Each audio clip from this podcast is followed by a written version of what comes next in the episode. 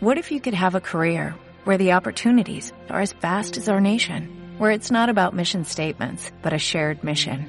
At U.S. Customs and Border Protection, we go beyond to protect more than borders, from ship to shore, air to ground, cities to local communities. CBP agents and officers are keeping people safe. Join U.S. Customs and Border Protection and go beyond for something far greater than yourself. Learn more at cbp.gov/careers.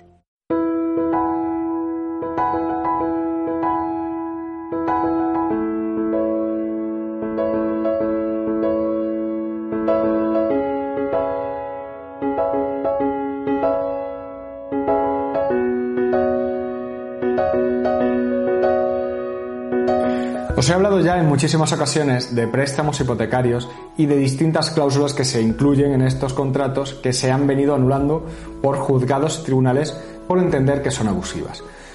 Dentro de todas estas cláusulas, mm, no sé cuántas veces, pero han sido varias, las que me he referido a una en particular, la cláusula del vencimiento anticipado. Porque concretamente, esta cláusula ha dado bastante que hablar con las sentencias contradictorias que ha habido entre el Tribunal Supremo y el Tribunal de Justicia de la Unión Europea. Pero en todos estos casos estábamos hablando de préstamos hipotecarios y hoy voy a hablar de esta misma cláusula pero en un préstamo personal. Así que eh, si te interesa, quédate conmigo.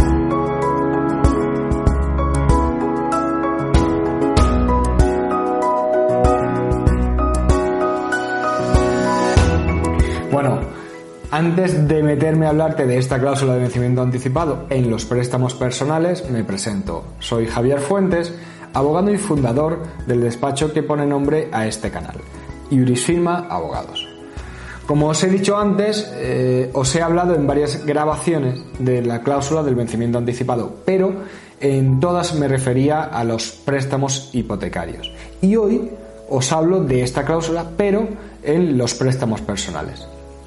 Y hago esto porque a mediados de febrero conocimos la primera sentencia que dicta el Tribunal Supremo en la que analiza si esta cláusula en un préstamo personal puede ser abusiva y qué diferencias hay con esta misma cláusula en un préstamo hipotecario.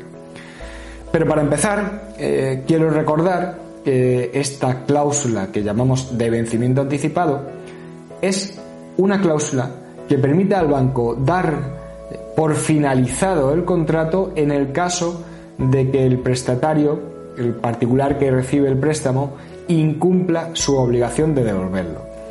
Hay que tener en cuenta que el prestatario tiene la obligación de devolver el dinero prestado en una serie de meses o años, según se haya establecido, más los intereses que se van generando.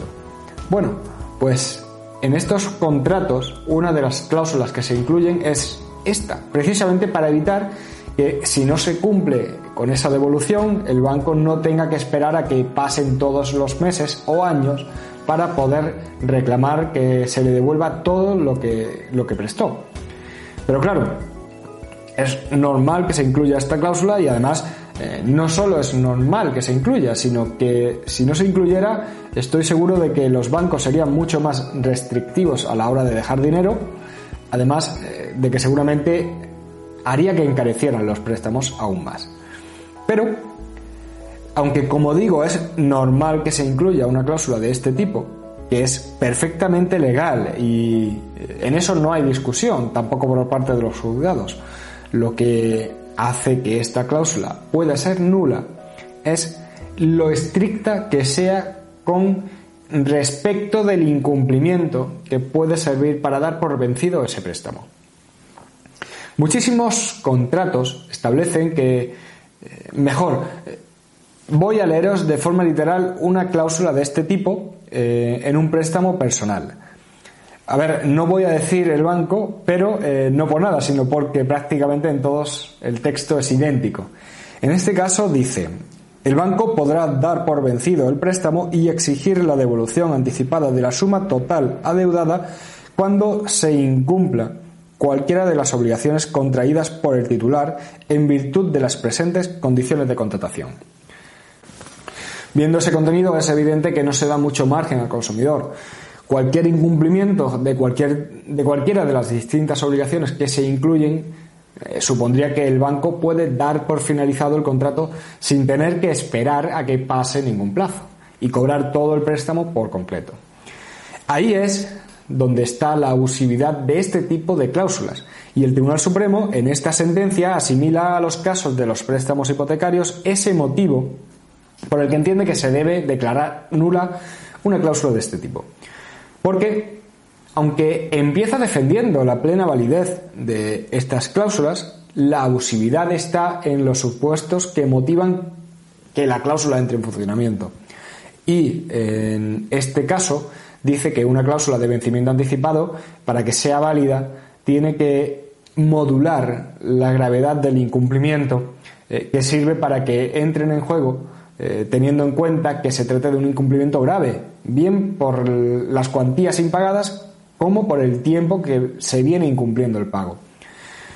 Lo que nos lleva, eh, dicho a la inversa, a entender que cualquier cláusula de vencimiento anticipado en un préstamo de este tipo, un préstamo personal, será nula cuando permita al banco dar por vencido el préstamo ante incumplimientos leves, que no tengan una entidad lo suficientemente grave. De esta forma, cuando, el contrato se, cuando en el contrato se habla de cualquier incumplimiento, eh, el impago de una cuota o incluso parte de una cuota, esa cláusula será abusiva. Realmente, la sentencia no dice a partir de cuándo puede ser válida esta cláusula o no.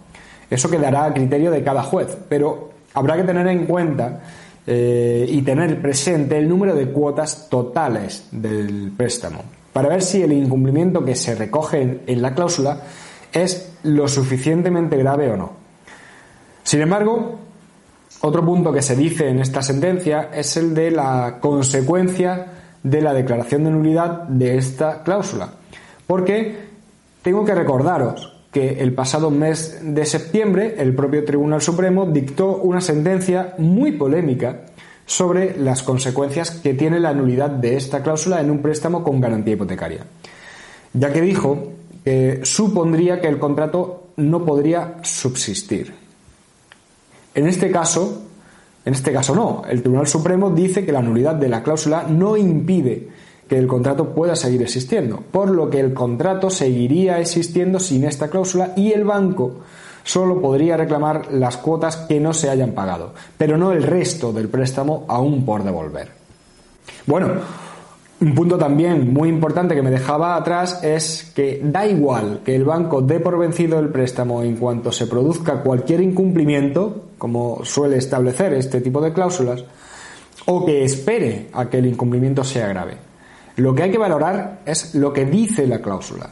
De esta forma, aunque el banco no haga nada hasta que las cantidades impagadas ya sean bastante superiores y por eso pues eh, supongan mayor gravedad, si la cláusula contempla la posibilidad de dar por vencido eh, este préstamo ante un incumplimiento de poca entidad, la cláusula seguirá siendo abusiva. Vamos, que no es posible salvar la cláusula porque el contrato no la aplique de inicio y espere. La cláusula se tendrá que anular igual. Bueno, pues esto es lo que ha dicho el Tribunal Supremo sobre esta cláusula, por lo que... Bueno, pues esto es lo que ha dicho el Tribunal Supremo sobre esta cláusula. Por lo que si tienes un préstamo personal y por el motivo que sea no has podido cumplir con el pago de todas las cuotas, ten presente que posiblemente la cláusula que permite al banco reclamártelo todo de golpe ahora sea abusiva. Eh, espero haber sabido dejar claro todo esto y que te haya resultado interesante.